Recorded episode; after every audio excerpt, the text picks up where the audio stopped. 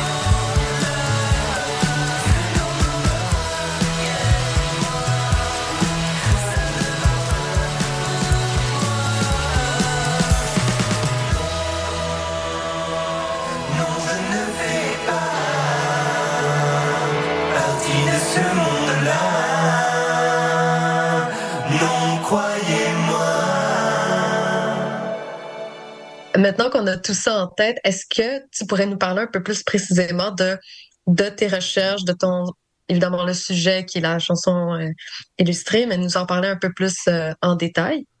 Oui, mais alors, euh, je, le, je le dis souvent en trois temps. Tu sais, ça fait huit ans que je suis en thèse, fait que je commence à avoir trouvé, je pense, la formule qui fait que les gens comprennent ce que je fais quand quand tu dois l'expliquer en soirée ou à des inconnus. c'est un exploit. Ouais, ça prend vraiment du temps, c'est normal. Mais bon, mettons en trois temps. Ce que j'aime, je viens de le dire, et ce qui m'intéresse, c'est les chansons. Moi, je suis pas musicologue. Euh, je le regrette, même souvent, j'aimerais ça, mais on peut pas tout faire en même temps. Je suis même pas musicien, tant pis. C'est un, un regret aussi. Mais euh, par contre, j'ai fait en parallèle à certains moments de mes études universitaires, en parallèle du cinéma, j'ai fait aussi des études littéraires. Donc, euh, je suis plutôt dans ce qu'on appelle en, ben, dans le champ francophone euh, universitaire la cantologie. Donc, c'est l'étude des chansons qui est à mi-chemin entre les études littéraires et la musicologie, même s'il y a plein d'autres approches, évidemment, historiques, sociologiques, etc. Mais la cantologie à la française est plutôt en ce moment quand même du côté des études littéraires. Donc je suis un peu du bon côté en ce moment, c'est correct. Donc ça c'est le cadre général, m'intéresser aux chansons avec un angle un peu littéraire. La deuxième chose, c'est quand même, bah, je fais des études cinématographiques, j'ai dit, je m'y intéresse depuis longtemps, les archives de la télé, blabla. Donc, je m'intéresse aux chansons mises en images, aux chansons illustrées. Euh, maintenant, je dis aux chansons mises en lumière, euh, aux chansons illustrées, euh, chansons lumineuses parce que euh, on illustre, on met en image des chansons pour en faire des spectacles de projection depuis très longtemps. Moi, je travaille dans ma thèse sur des plaques de lanternes magiques qui datent du 19e siècle. Donc, faut imaginer, c'est des plaques de verre sur lesquelles il y a des dessins à la main qui illustrent des chansons populaires et qui sont projetées avec des lanternes magiques, donc des lanternes de projection euh, bien basiques, là, en, bois ou en, métal, mais des, des, choses qui, au 19e, sont dans les maisons euh, des jouets d'enfants, quoi. Et donc maintenant, je dis chansons lumineuses parce que les écrans qu'on a aujourd'hui, c'est plus des écrans de projection. es sur un smartphone, évidemment, ça marche plus. Donc en général, je dis les chansons lumineuses. Et puis précisément, donc le, troisième palier de précision, c'est le sujet de ma thèse, c'est l'écriture des paroles de chansons à l'écran. Donc, euh, à la fois donc dans ce corpus du 19e siècle, mais ce qui m'a intéressé euh, ce qui m'a amené à ce sujet, c'est les lyric vidéos, donc sorte de sous-ensemble ou sous-genre de clips, mais qui sont des clips officiels qui affichent le texte des paroles à l'écran. Donc, vous en avez sûrement en tête là. Enfin, je sais pas si toi ça te donne des des idées ou ça te rappelle quelque chose, mais euh, c'est ça. Souvent des clips de chansons pop avec des animations de texte souvent à l'écran. C'est très varié, mais c'est Katy Perry en a fait beaucoup, David Guetta en a fait beaucoup. Je fais souvent des blagues pour dire que peut-être que David Guetta c'est l'auteur français qui est le plus lu au monde. si on compte le fait que c'est lui qui écrit ses textes et qu'il y a des lyrics vidéo qui sont vus des millions de fois, ben, je, bon, je niaise un peu là-dessus, mais voilà, sur le texte écrit à l'écran pour les chansons populaires. Oui, non, clairement, ça pourrait être, euh, ça, c'est un, c'est un argument, certes provocateur, mais je pense que ça peut tout à fait être valable, euh, dépendamment de comment on considère euh, ouais. cette question de, de qu'est-ce qui constitue de la littérature, c'est ça. effectivement, c'était un peu provocateur, mais c'est pour rappeler aux gens que les chansons, bah, c'est du texte aussi, puis d'écrire le texte à l'écran, bah, c'est un geste plutôt de l'ordre de littéraire, en tout cas de la mise en valeur des textes à l'écran. Euh, mm. T'es sur YouTube où on pourrait penser que ce serait plutôt un royaume de l'image. Le clip a été plutôt pensé comme ça aussi dans les années 80 jusqu'à 2000, comme un royaume de l'expérimentation des images. Bah aujourd'hui, c'est un lieu très très textuel, quoi. Oui, non, tout à fait. Euh, le, le, rôle du texte euh, à l'écran existe. Hein? Mm. Euh, puis je pense que tu mets aussi le doigt sur des fois certains préjugés qu'on peut avoir sur certains médiums par rapport à d'autres. Hein? Donc le livre versus même la télé ou même l'internet maintenant. Hein? Donc c'est trois paliers des fois différents. Puis ouais, puis même au sein de la chanson, ce qui est de la chanson à texte ou ce qui en est pas mais de voir que ben pour ce qui est pas considéré comme de la chanson à texte, il y a quand même une forme de clip qui est massivement produite et consommée, qui est textuelle. C'est pas du tout anodin là. C'est c'est tout à fait vrai. Puis en en plus euh, sans, sans parler aussi euh, du sous-titrage euh, qui, qui est nécessaire aussi du doublage en tout cas dans différentes langues pour les gens qui parlent pas la langue originale de ce qui est à l'écran bref mais vu qu'on parle justement de de plateforme, puis donc de chansons lumineuses. J'aime bien ce terme, donc c'est celui hein. que je vais utiliser. Euh, selon toi, comment est-ce que la, la chanson lumineuse change selon les médiums ou les plateformes? Euh, bon, tu parles du 19e siècle hein, jusqu'au 21e siècle pas obligé de faire euh, une évolution historique, hein, mais peut-être juste de dire, euh, est-ce qu'il y a des spécificités euh, qui se sont révélées? Est-ce que c'est plutôt une forme qui change? Comment est-ce que justement comment est-ce que cette forme-là change selon les médiums et les plateformes? Oui, ben en fait c'est ça. Je me suis rendu compte en me disant au moment où je me suis dit je vais m'intéresser aux lyric vidéo en particulier, c'est parce que ben, ce que je disais tout à l'heure dans mon métier de monteur, moi je travaille pour une chaîne de télé, puis je me suis retrouvé à mettre à l'antenne euh, de télé dans mes montages des extraits de lyric vidéo pour annoncer. Alors à l'époque c'était la nouvelle euh, chanson de Vanessa Paradis 2012 je pense Love Song. Euh, ben c'est ça. Donc ça n'entrait pas sur notre antenne, et je dis, euh, c'est, je le redis, hein, c'est une petite chaîne de télé, j'en fais pas une généralité ni quelque chose de représentatif, mais quelque chose de, qui me montrait qu'il y avait un changement. C'est-à-dire que ça n'entrait pas comme un clip dans notre grille de programme à ce moment-là, mais par contre, c'était suffisamment institutionnalisé, ça venait de la maison de disques, c'était pro, c'était propre, c'était beau, etc., pour être intégré à un programme d'actualité musicale, pour dire, OK, ben on vous passe 20 secondes de l'extrait de la nouvelle chanson de Vanessa Paradis, puis au lieu d'avoir des photos, des images de concerts ou de mm. backstage. C'est souvent comme ça quand il n'y a pas encore de clip. Ben maintenant, il n'y avait pas encore de clip, mais il y avait déjà un clip quand même qui était une lyric vidéo. Fait, il y avait ce truc de bon, moi je me je me trouve dans une télé à passer des images qui sont plutôt connotées sur la forme et sur la diffusion vers YouTube et vers Internet. Donc je me suis un peu rendu compte au fil de mes recherches qu'en fait avec les lyric vidéo, j'avais un bon un bon exemple pour pour penser puis pour euh, matérialiser un peu le passage, le changement de médium du clip. Euh, si je le dis rapidement là, mettons que dans l'école médiatique de Montréal notamment, euh, on dit médium pour les objets techniques et média pour les objets institutionnalisés. Donc, mettons que le clip, on peut penser que c'est un média parce qu'il a des institutions, des habitudes, etc. Mais euh, bah, le clip, comme média, techniquement, a changé de médium, a changé de support technique privilégié dans les 20 dernières années. Euh, ce qui me fait penser que je suis un peu vieux d'ailleurs, parce que j'ai connu, j'ai vu moi-même ce changement, puis j'ai l'impression que si je parle aujourd'hui à des gens qui ont une vingtaine d'années et moins, ils vont, ils vont avoir pour eux l'impression que le clip a toujours été euh, majoritairement diffusé sur YouTube. Euh, mm. C'est ça. Moi, j'ai connu l'époque euh, où, euh, bah oui, c'était la télé, donc c'était le modèle de MTV, de Musique Plus ici au Québec, si j'ai bien compris, de M6 en France. Et c'est ça. Donc, avec la lyric vidéo, j'avais un endroit où je pouvais observer un peu ce, ce changement de médium du clip, qui est resté le clip. On parle toujours de vidéoclip, mais on n'est plus du tout sur les mêmes euh, façons de consommer, de produire, et on n'est plus sur le même type de médium. Et en fait, non seulement je pense que c'est un bon euh, moyen de regarder ça, mais je pense que c'est l'un des facteurs qui a fait ce changement. C'est-à-dire que le fait que l'industrie musicale s'est mise à produire des lyric vidéos, donc des clips textuels qui avaient un ancrage dans les esthétiques euh, de choses que faisaient les fans sur YouTube, donc euh, il y avait une logique à ce que des lyric vidéos aillent sur YouTube, une logique esthétique. Euh, il y a des logiques industrielles aussi, on peut en reparler, là, économiques évidemment, mais euh, on, en reparlera peut-être. Mais bah, je pense que les lyric vidéos ont un peu contribué à ce passage de la télé à YouTube pour le clip. Et ça, on se rend compte que c'est un peu une volonté croisée de l'industrie de la musique et de YouTube euh, qui a beaucoup ah. beaucoup misé sur la musique pour démarrer son activité industrielle. Alors là, c'est un là c'est un collègue à, nous, Guillaume Huguet, qui a beaucoup travaillé sur ça, sur le fait que bah oui, si on fait l'histoire industrielle économique de YouTube, on se rend compte à quel point ils ont beaucoup misé sur la musique. Donc je pense que ça, les lyrics vidéo, c'est un peu un truc conscient aussi de se dire, on va importer une forme officielle qui vient des maisons de disques, mais qui va permettre un peu la transition du clip de la télé vers Internet.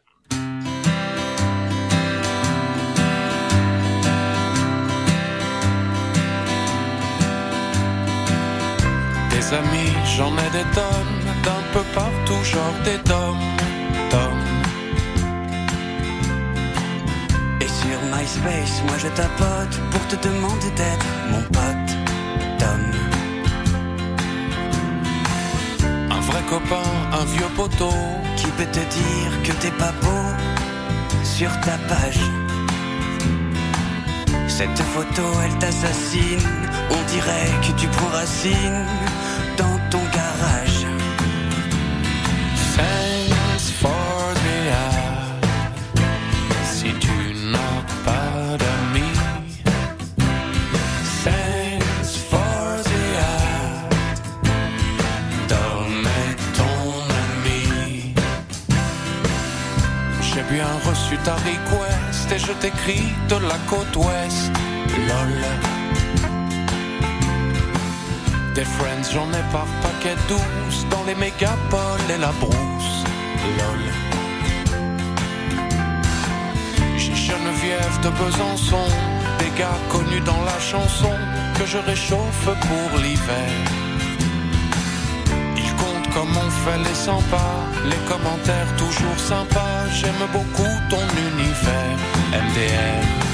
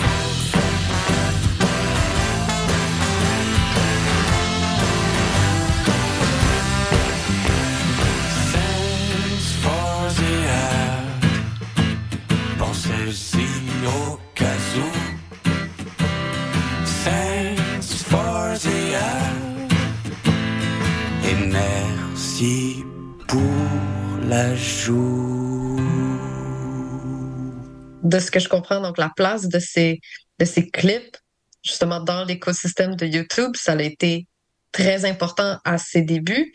Est-ce que ça l'est encore aujourd'hui? Est-ce que la place euh, de ces lyric vidéos-là est toujours aussi grande? Parce qu'on les voit encore aujourd'hui, Ouais. comme tu disais.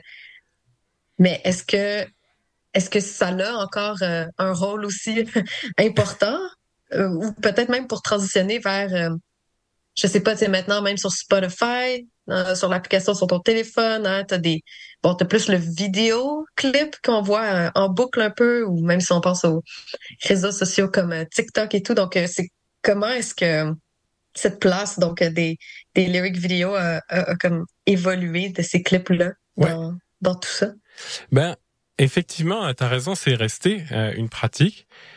Moi, ce que ce que je constate avec le, le temps, c'est-à-dire les lyrics vidéo, il y en a à peu près depuis 2010 avec ce nom-là. Ce que je constate, c'est que c'est de plus en plus intégré par tout le monde, c'est-à-dire par l'industrie musicale, par les consommateurs euh, de YouTube, par les artistes, à la fois artistes de la musique et artistes de euh, la création graphique, réalisateurs et réalisatrices, euh, intégrés comme une forme de clip à part entière ce que probablement c'était pas au début. Puis c'est bien normal. Hein. Je, te, je rappelais que bah oui, ça vient notamment d'esthétique de fans amateurs. On en a tous plus ou moins en tête là. Ça existe encore d'ailleurs des chansons qui sont mises en image par des fans avec des textes un peu moches par dessus. Puis le but c'est de diffuser les textes des paroles de chansons parce que les gens trouvent que c'est important, soit pour les comprendre, soit pour les chanter, soit les deux. Euh, et puis voilà, moi je pense qu'on a vu récemment le euh, l'industrialisation de ce sous-genre de clip, c'est de dire ok ben maintenant c'est normal. Puis là c'est des choses dont j'ai parlé avec des gens qui sont dans le marketing de la musique, notamment ici au Québec, là de dire ben oui c'est une chose qu'on propose facilement aux artistes parce que c'est intégré euh, dans la com aujourd'hui des euh, de la chanson au sens large, des chansons populaires, mm. mais euh, je pense que ça a un peu perdu son caractère de sous-clip ou de un clip en attendant le vrai clip. Je pense qu'aujourd'hui, c'est vraiment correct qu'une une, euh, chanson soit illustrée sur YouTube uniquement uniquement par une lyric vidéo. On a on ne s'attend plus à ce que ce soit une lyric vidéo en attente d'un autre clip. Quand je dis autre clip, c'est l'esthétique traditionnelle, souvent de studio, avec la présence de l'artiste à l'écran, avec le lip sync, etc. Ce qu'il n'y a pas du tout dans la lyric vidéo, euh, puisque c'est pris en charge par l'apparition du texte.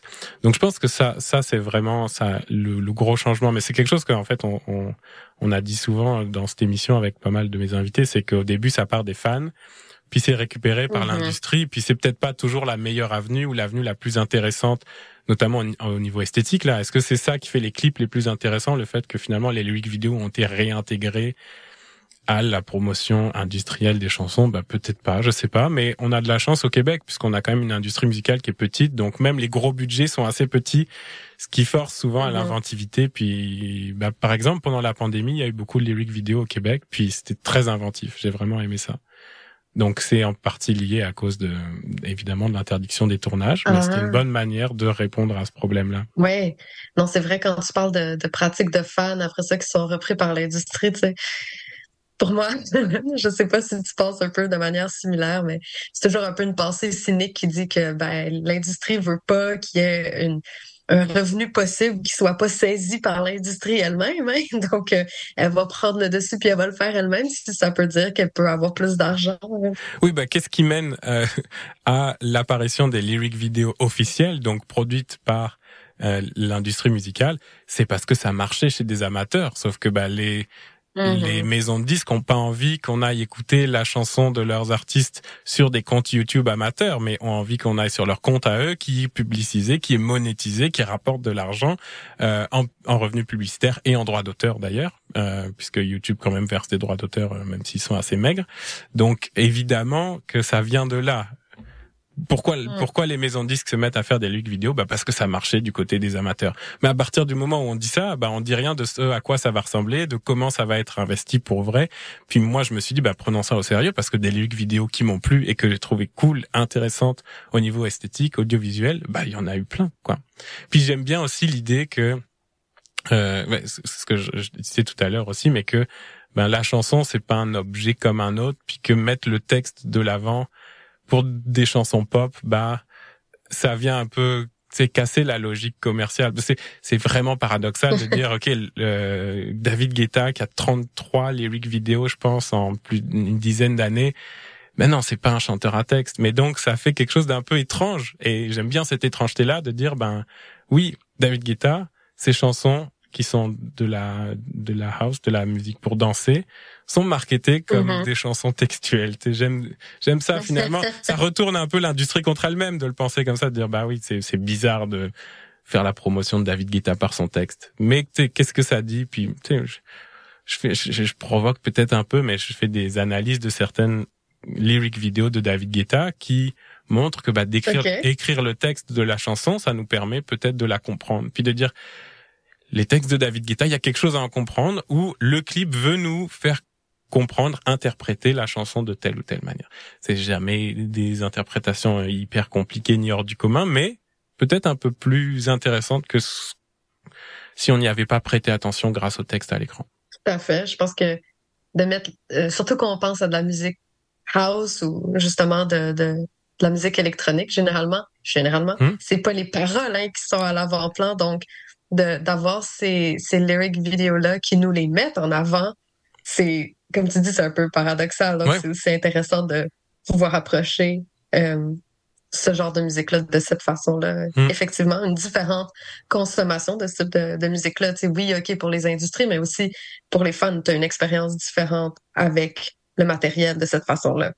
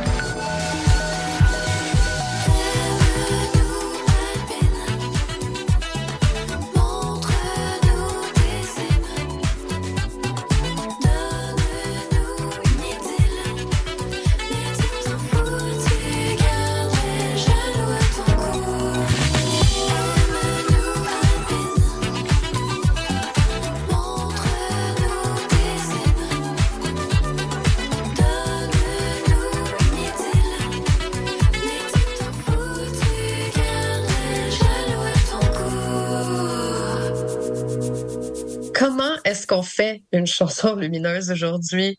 Euh, justement, comment, comment, euh, je sais que tu m'avais dit que tu as fait des entrevues avec des réalisateurs, des réalisatrices de, de, de ce genre de produits-là, donc des groupes. Donc, Comment, comment ça se fait? Euh, Parle-nous de ça. Ouais, c'est ça. Euh, ben en fait, oui, euh, c'est grâce à la pandémie. faut bien qu'il y ait quelque chose de bien à en tirer quand même de cette période-là. J'étais euh, j'étais jeune papa, fait que j'étais à la maison euh, déjà bien bien occupé. C'était une période un peu un peu compliquée. Et puis, bah évidemment, évidemment, moi ma thèse était un peu à l'arrêt à cause de ça. Et bah, comme j'avais toujours mon émission de radio sur les chansons, j'avais encore contact avec des artistes. Puis je continuais à suivre l'actualité des chansons euh, évidemment, principalement au Québec d'ailleurs. Et bah, je me suis rendu compte que euh, il y avait beaucoup de lyrics vidéo à ce moment-là. Alors, je, ça viendra peut-être plus tard dans ma carrière de mesurer s'il y a eu effectivement plus de lyrics vidéo à cause de la pandémie ou pas au Québec. Euh, c'est ça, c'est des, des, grosses études. Là, faut aller faire fouiller des gros corpus sur YouTube. Là, j'ai pas encore euh, le temps de faire mm. ça pour ma thèse, en tout cas. Mais euh, en tout cas, j'ai profité de cette opportunité-là que les artistes étaient un peu désœuvrés pendant la pandémie et étaient faciles d'accès. Donc j'ai fait des entrevues avec des gens qui venaient de faire des lyrics vidéo, donc vers 2019 à peu près, euh, pour essayer de comprendre un peu. Puis l'avantage que j'ai, c'est que j'arrivais avec mon bagage technique en leur disant, bah tu peux me parler de technique, tu peux me parler des logiciels que tu utilises, des plugins, de tout ce que tu veux. Euh, l'entretien il va pas être retranscrit tel quel dans ma thèse. Si j'ai besoin d'expliquer des trucs, je vais expliquer des trucs, mais moi ça va me permettre de comprendre. Et donc en gros, euh, mes conclusions, puis principalement au Québec d'ailleurs, euh, j'ai parlé principalement avec des Québécois et Québécoises, c'est que c'est rendu important de faire une En fait, c'est rendu important d'avoir une mise en image des chansons sur YouTube euh, pour en faire la promotion pour tous les types d'artistes, mmh. pour tous les types de structures, des grosses maisons de disques jusqu'aux artistes indépendants qui font tout eux-mêmes ou elles-mêmes c'est important d'avoir euh, de, de la visibilité en vidéo sur YouTube.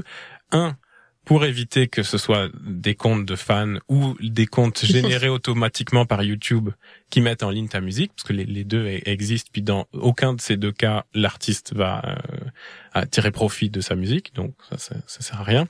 Et ah, puis, ouais. ouais, ouais, bah ou, ou, très peu là. Si c'est YouTube qui fait euh, automatiquement avec euh, les sorties musicales, parce que ça existe. Il euh, n'y a pas le même type de droits qui sont générés, si j'ai bien compris en tout cas. Ok.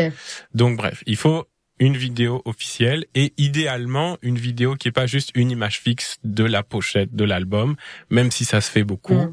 Euh, ça permet de différencier quel est le single de quelles sont les chansons de l'album, par exemple. Quelle est la, chanson qui est mise en valeur en ce moment dans la com, qui est extraite en single, pour laquelle on fait ce qu'on appelle du pistage radio, donc essayer de faire passer la, la chanson radio.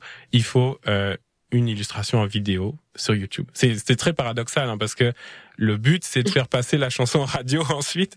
Mais j'ai des, effectivement des, des, artistes qui m'ont dit textuellement notre label nous a demandé une vidéo YouTube pour pouvoir pousser la chanson en radio. C'est voilà le ah. ouais le paradoxe est là, mais on le comprend là. Et donc, euh, bah, arrive dans le contexte, euh, ça fait 2019 là, les, cas que j'ai, l'habitude de créer des lyrics vidéo est déjà installée. Et donc, euh, c'est une, une, une, voie euh, royale quand on n'a pas beaucoup d'argent. Et donc, moi, j'ai pu constater qu'il y avait quand même là des réalisateurs ou des graphistes qui commençaient à se spécialiser un peu. C'est un marché de niche, on s'entend, mais de dire, bah, tu sais, faire un clip en studio avec une grosse équipe, ça prend euh, plusieurs milliers de dollars, mais on peut faire un bon clip d'animation pour 500 à 1000 dollars avec une seule personne à la réalisation, puis beaucoup d'idées quoi. Donc euh, et puis ça c'est très dans la mythologie du clip. Euh, c'est comme laboratoire expérimental de audiovisuel qui est qui existe depuis les années 80. Donc finalement, je, je trouvais que c'était intéressant que ce soit ces contraintes budgétaires là qui fassent un peu renouer le clip avec ses habitudes. C'est le clip un peu à la Michel Gondry là, si ça vous dit quelque chose, mais le clip vraiment avec beaucoup d'idées puis pas beaucoup de moyens. Bah je pense, je trouve qu'on retrouvait ça dans la lyric vidéo euh, euh, euh, grâce à ça. Et puis, en terminant là-dessus, il y a une chose que ça m'a fait me rendre compte aussi, c'est qu'il y avait un gros changement dans les pratiques. C'est que pour baisser les budgets, eh ben en fait, c'est intégré vraiment chez les créateurs et créatrices audiovisuelles d'utiliser des plateformes d'échange de stock footage, donc de d'images de stock là que tu peux acheter. Tu peux acheter des vidéos euh, euh, sur des plateformes et même acheter des animations prédéfinies, ce qui est très intéressant pour euh, des vidéos textuelles parce que tu peux acheter des vidéos donc pour un logiciel de création graphique comme After Effects, des vidéos prédéfinies puis tu as juste avec des gros guillemets à juste, mais tu as juste à changer le texte de l'animation pour faire ta propre euh, vidéo d'animation. Donc, je mets des gros guillemets parce que ça reste qu'il y a énormément de travail technique pour adapter cette animation que tu as achetée à ce que tu veux vraiment en faire. Et puis de la création, il faut changer les couleurs, les rythmes d'animation, blablabla. Faire un beau clip avec une animation, euh, ça, ça, ça, se fait pas tout seul. Mais je constate avec les vidéo ce changement-là dans les pratiques audiovisuelles de, de réalisation. C'est-à-dire qu'il y a des plateformes de diffusion comme YouTube, mais il y a aussi en fait des plateformes d'échange entre les créateurs euh, audiovisuels et euh, maintenant en fait c'est des plateformes payantes. Tu peux payer un abonnement de 20 dollars, 30 dollars à une plateforme pour avoir accès à du stock footage puis à des animations de texte prédéfinies. Puis ça je trouvais euh, intéressant que ça soit intégré au travail créatif aujourd'hui. Est-ce que c'est donc une communauté? Donc, est-ce que ces gens-là, ben, tu dis que c'est un milieu très niche, donc je me demande, est-ce que c'est comme une, une, communauté de gens qui, qui se connaissent aussi, puis est-ce qu'ils arrivent à, à se rejoindre de cette façon-là? Comment ces pratiques deviennent un peu comme la norme en fait? Ben, je pense que c'est un peu comme beaucoup d'exemples qu'on a pris aujourd'hui puis au cours de cette saison d'émission, c'est que ça a commencé par des forums, des, des, des échanges informels mm. entre professionnels. Euh, euh, c'est ça, de l'échange. Tu t'échanges de, ok, j'ai travaillé sur une séquence After Effects un peu compliquée. Je vais la mettre en commun avec euh, les, les, autres partout dans le monde. Puis maintenant, c'est rendu des plateformes sur abonnement professionnels. C'est des services maintenant. Donc, je dis pas qu'il y y a plus personne qui s'échange euh, des, des, des, images de stock et euh, de des créations de d'animation ou whatever euh, de manière gratuite euh, sur des forums là. Je pense que ça existe encore, mais maintenant c'est devenu un service. Il y a une, une ubérisation, si on veut là, de, de de la production audiovisuelle à petit budget, pourrait le dire comme ça. Mais je pense que ça n'enlève rien justement à la à la qualité de création des des artistes derrière. C'est juste que bah avec le 10 heures de temps que l'artiste musical peut leur payer de création graphique, ben au moins ils peuvent se faire juste une heure de recherche de stock et dix heures de création et pas six, sept heures à faire des animations de texte compliquées alors que quelqu'un l'a déjà fait quoi. Ouais. Je trouve ça quand même vraiment intéressant. C'est comme plus mis euh, en réseau en fait. Et puis euh, dans, dans les entrevues que tu as menées avec avec ces personnes-là, est-ce qu'il y a des éléments qui sont ressortis pour toi comme étant euh, euh, soit étonnant, inattendu ou auquel tu dis ah peut-être qu'il faudrait que je creuse un peu plus là. ah creuse ou ben oui évidemment je vais je suis en train de penser en ce moment à ma soutenance de thèse puis évidemment que ma soutenance de thèse va se terminer par tous les sujets que j'ai encore envie de creuser grâce à euh, ce que j'ai posé dans ma thèse pour toute ma carrière universitaire. Je croise les doigts. Mais euh, un truc qui m'a étonné, qui m'a intéressé, c'est que euh, ben, j'ai dit, j'ai eu des enfants, donc ma thèse a pris beaucoup plus longtemps que ce que j'imaginais à la base, mais ça m'a donné la chance d'avoir un peu plus de temps de recul sur mon sujet et de le voir évoluer, puisque les livres vidéo, bah, ils sont produits encore en ce moment. Donc, euh, c'est, c'est l'avantage et le problème de travailler sur l'extrême contemporain, c'est que ça continue à exister. Et euh, je me suis rendu compte que plusieurs des groupes avec qui j'ai parlé euh, ont changé, par exemple, le titre de leur vidéo sur YouTube. Un groupe qui euh, noter sa vidéo avec le titre de sa chanson et entre parenthèses lyric vidéo. Et quelques temps après notre conversation, alors je dis pas que c'est parce que j'en ai parlé avec eux, hein, je sais qu'ils y avaient déjà réfléchi, puis que c'est dans l'air du temps de se poser ces questions-là, lyric vidéo, clip officiel, etc. Est-ce que c'est plus ou moins euh, pour YouTube ou pas, etc. Mais toujours est-il que la conclusion de leur réflexion, c'est qu'aujourd'hui ils ont changé et que c'est le clip officiel de leur chanson. C'est celui qui a la forme d'une lyric vidéo. Et il n'y en a pas d'autres. Donc il y a aussi ce changement de, encore une fois, la lyric vidéo n'est plus dans l'attente d'un autre clip, mais une forme audiovisuelle qu'on investit esthétiquement vraiment fort. On fait des beaux clips. Certes, ils sont pas chers, et certes, peut-être que d'écrire les paroles à l'écran, ça nous renvoie à cette forme lyric vidéo qui baisse un peu les attentes, peut-être des spectateurs, je sais pas. Mais euh, ben c'est devenu euh, c'est attendu maintenant qu'une chanson n'est que une lyric vidéo. Puis ça, je trouve ça bien aussi parce que mm. euh, c'est un les réalisateurs avec qui je parlais me disent ça depuis longtemps.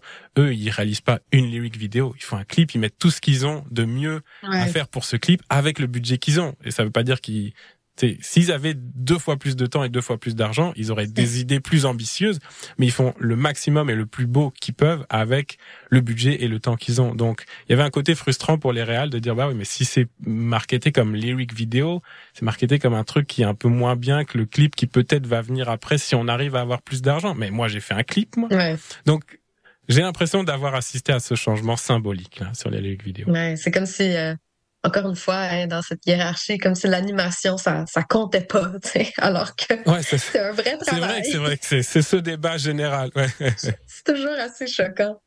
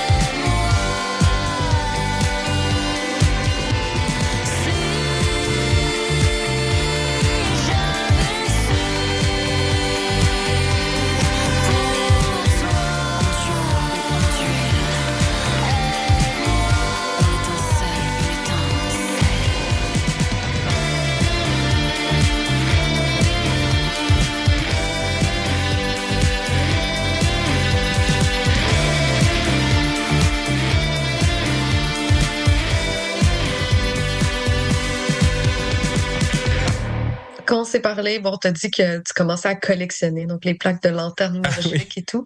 Euh, donc, je me demandais si tu expérimentais justement euh, toi-même à faire des, des chansons lumineuses ou des lyrics vidéo. Qu'est-ce que ça t'apporte euh, si tu, si tu en fais, si tu expérimentes avec ça? Qu'est-ce que ça t'apporte de pouvoir manipuler ton propre sujet de recherche.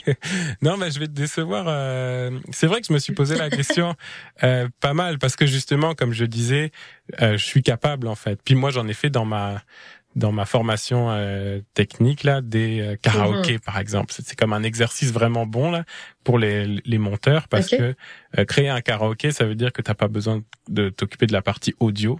Donc quand tu es en montage et que tu fais pas de musique etc bah c'est super. Donc moi j'en ai fait des karaokés. Je sais, je sais comment ça marche. Je sais comment on anime du texte. Je sais comment on fait des les, les lyrics vidéo, je vois à peu près comment ça marche, mais j'ai décidé que j'en faisais pas moi parce que je sais pas parce que je suis ni réalisateur ni musicien je me sens pas assez créatif pour ça.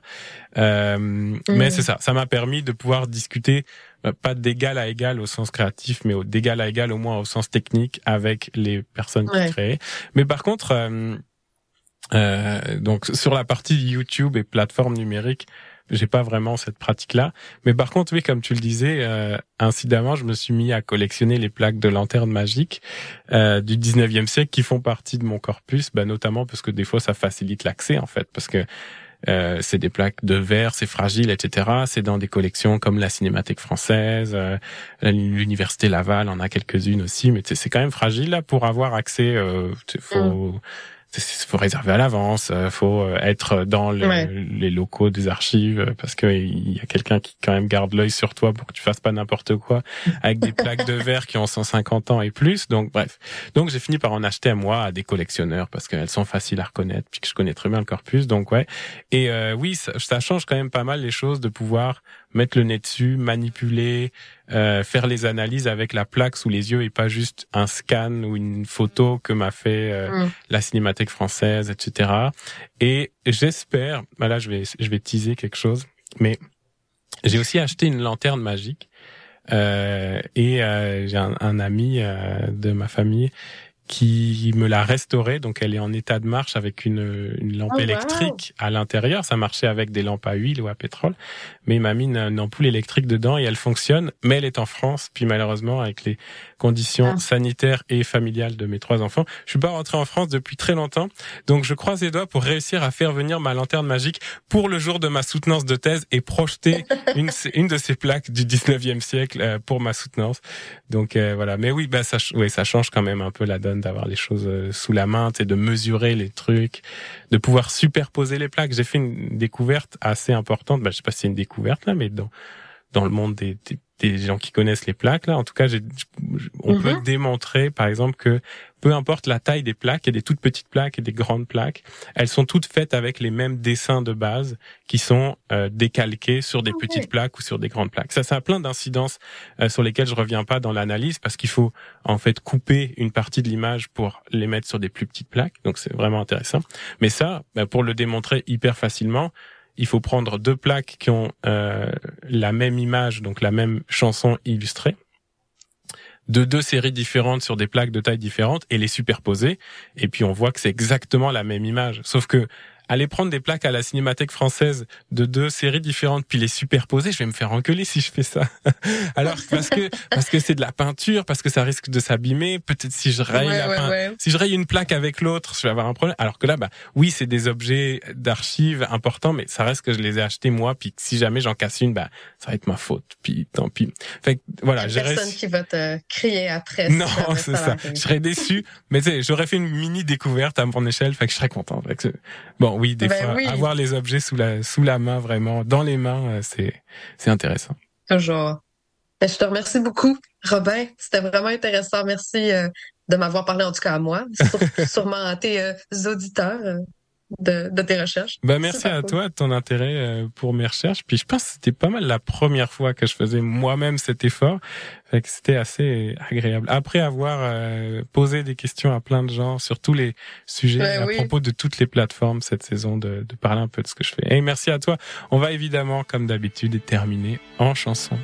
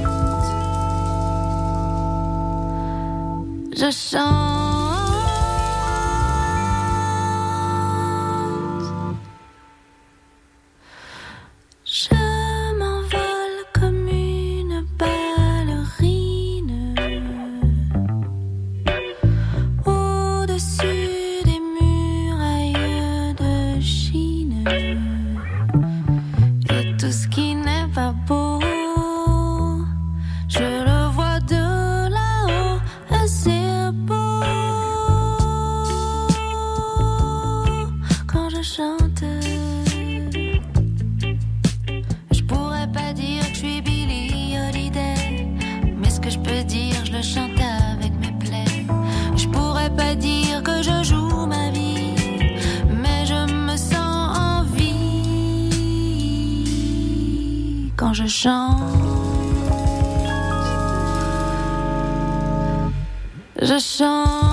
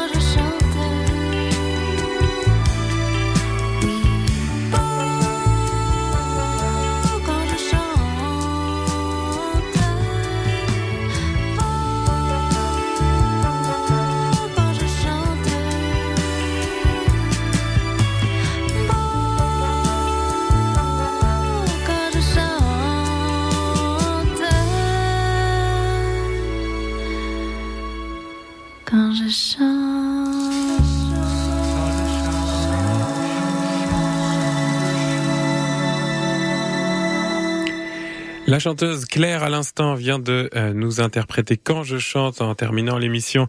Évidemment que je vous indique les chansons qui ont été diffusées aujourd'hui. Je vous l'ai dit, je suis un gars de chansons. On a écouté Petit Fantôme avec la chanson Bonjour Pierre, Alexias HK et Ronan Luce pour Thanks for the Ad, Virginie B avec Alpine. Ensuite, c'était Bandit Bandit pour la chanson Si j'avais su. Et donc, à l'instant, c'était Claire. Quand je chante, on va terminer avec euh, un petit clin d'œil ici à Benoît Poirier. Euh, de CISM et une chanson qui parle pas du tout de plateforme, mais de téléphone old school pour terminer cette émission, mais aussi cette saison de euh, l'émission. Tout est dans le cloud. L'émission va prendre la pause, va s'arrêter pour l'hiver. C'était donc euh, la dernière de la saison de la série. Il y aura peut-être quelques hors-série puisque bah, j'ai eu l'occasion de parler euh, avec pas mal de monde intéressant qui n'ont pas pu encore venir au micro. Fait que peut-être surveiller un peu la page euh, de Tout est dans le cloud sur le site de CISM. En tout cas, merci beaucoup à tous et à toutes d'avoir euh, été au rendez-vous. Et puis un dernier merci évidemment infiniment à Frédéric Kazoum pour sa participation aujourd'hui. On termine avec Le Monde dans le Feu. C'était qui au téléphone? Et n'oubliez pas, tout est dans le cloud. En tout à coup ça a sonné. Je décroche le téléphone. C'est qui? Moi je dis que oui, je le. C'est ok, je plus tu t'es même pas pas bien je. On se voit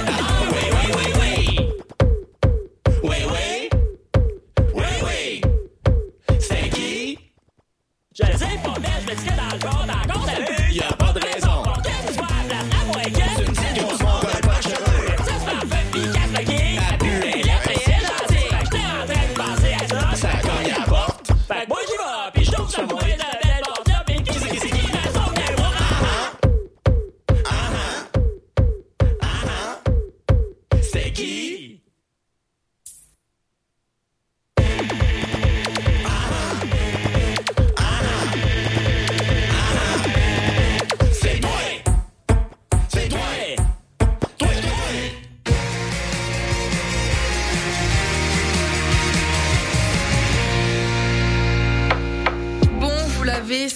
remarqué, mais nos réseaux sociaux sont toujours bloqués. Alors on a décidé de revenir à la bonne vieille méthode de l'infolettre.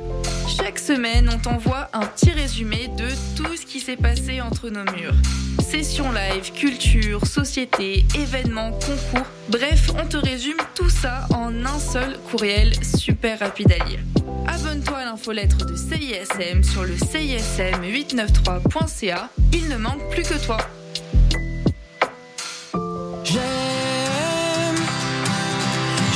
Alexandre. Oui, Simon. C'est quoi ton nom? Mon nom, Alexandre. Pas moi. Et nous faisons partie des trois accords et nous aimons CISM. J'aime CISM. Ici Vulgaire Machin. Vous écoutez CISM 89.3, les radios de l'étudiant de l'Université de Montréal. Mais qui met de l'acide? Dans mon eau potable? Je crois que j'hallucine.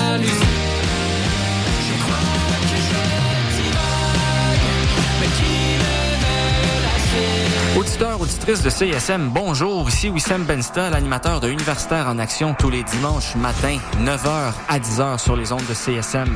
Vous aimez le sport universitaire, les athlètes moins connus, les équipes sportives moins connues, des entrevues avec des athlètes, des entraîneurs, des physios, des préparatrices mentales et toute autre personne qui gravite autour des équipes sportives, eh bien, vous êtes au bon endroit.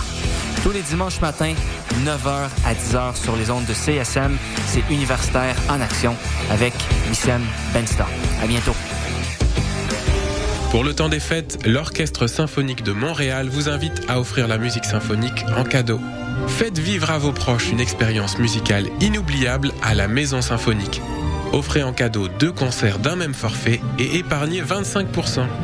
En vente maintenant sur osm.ca. L'OSM est présenté par Hydro-Québec.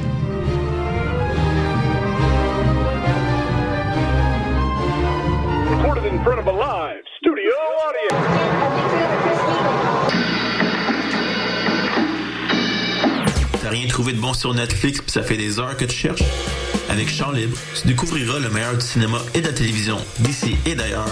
Programmes, nouveautés, actualités, entrevues, analyses et plus encore. Chant Libre, tous les lundis à midi sur les ondes de CISM 89,3 FM La Marge.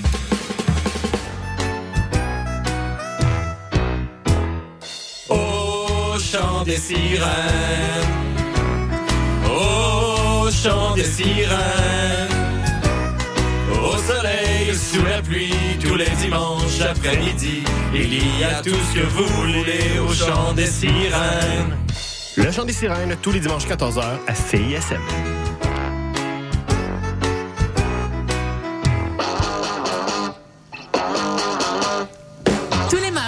20h, London Café vous fait revivre la British Invasion. Des 60s à la Britpop des années 90, en passant par les différentes musiques émergentes. Indie rock, folk, électro, so British. London Café, sur les ondes de CISM 89.3. Vous écoutez CISM 89.3 FM.